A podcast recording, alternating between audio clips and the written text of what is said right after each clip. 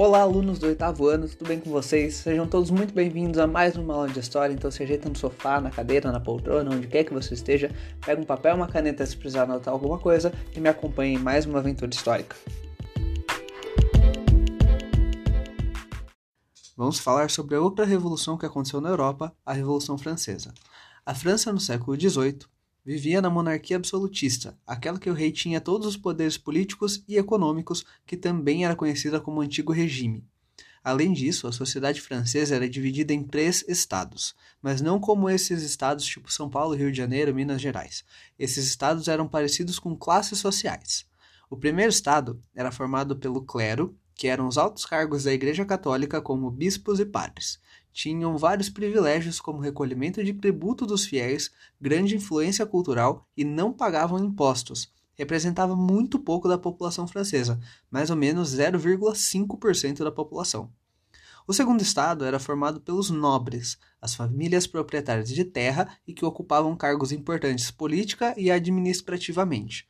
Também tinham muitos privilégios, como não pagar impostos e até receber pensões pagas pelo rei também representava bem pouco da população, mais ou menos 1,5%.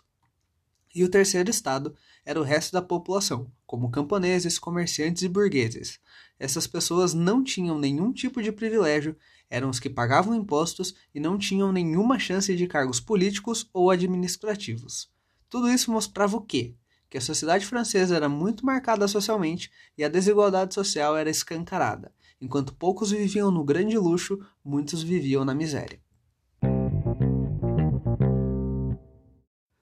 Lembram que boa parte dos filósofos daquela época faziam críticas à monarquia absolutista? Isso fez com que o antigo regime começasse a passar por algumas crises e boa parte do terceiro estado, influenciada pelos filósofos iluministas, passaram também a fazer críticas não só ao absolutismo, mas também aos outros estados, no caso ao primeiro e segundo estado. Essa insatisfação do terceiro estado, com o tempo, foi tomando proporções cada vez maiores, resultando numa revolução na França. As condições econômicas não favoreciam. A França vinha de alguns conflitos militares sem sucesso e que custaram bastante caro. Alguém tinha que pagar essa conta, e como nem o primeiro nem o segundo estado pagavam impostos, sobrou para o terceiro estado pagar impostos que ficaram ainda mais caros. E para piorar, as colheitas daquela época não foram boas, o que aumentou os preços dos alimentos e muitas pessoas passaram fome. Essas condições causaram ainda mais revolta na população.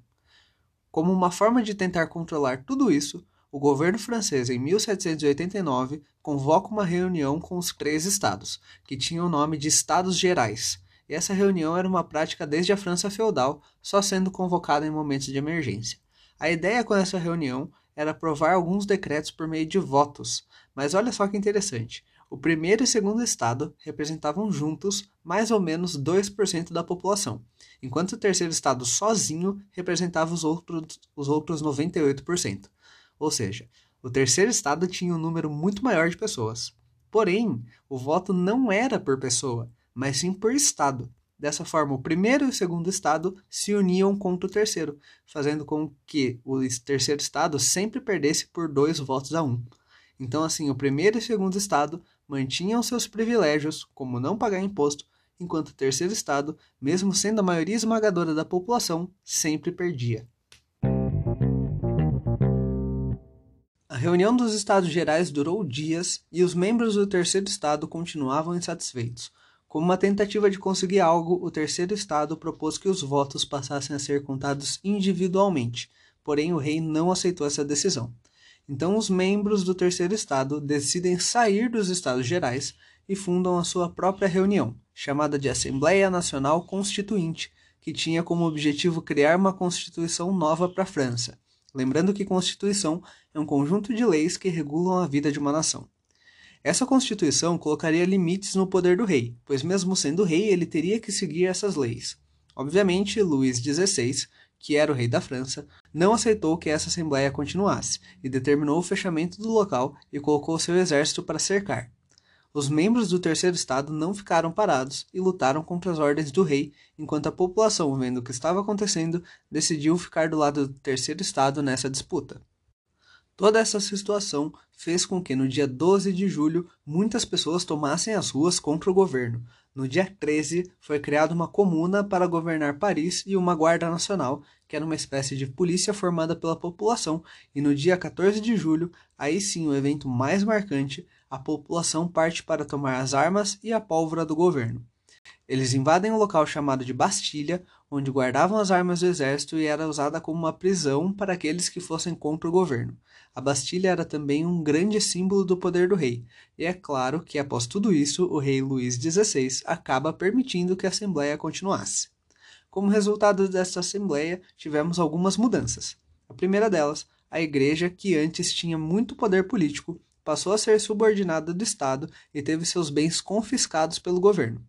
Em 1791, foi finalizada a Constituição Francesa, fazendo com que a França vivesse em uma monarquia constitucional e não mais absolutista. O rei teria que seguir as leis.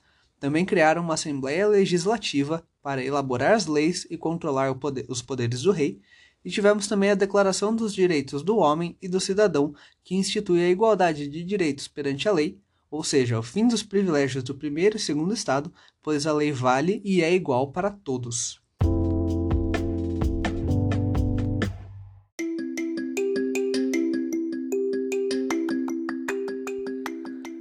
Então é isso, gente. Muito obrigado. Não se esqueçam de enviar foto para mim no WhatsApp. Vocês podem também entrar em, em, contato comigo em caso de dúvida. E também lembrem-se de colocar o nome de vocês na atividade. Muito obrigado e até a próxima.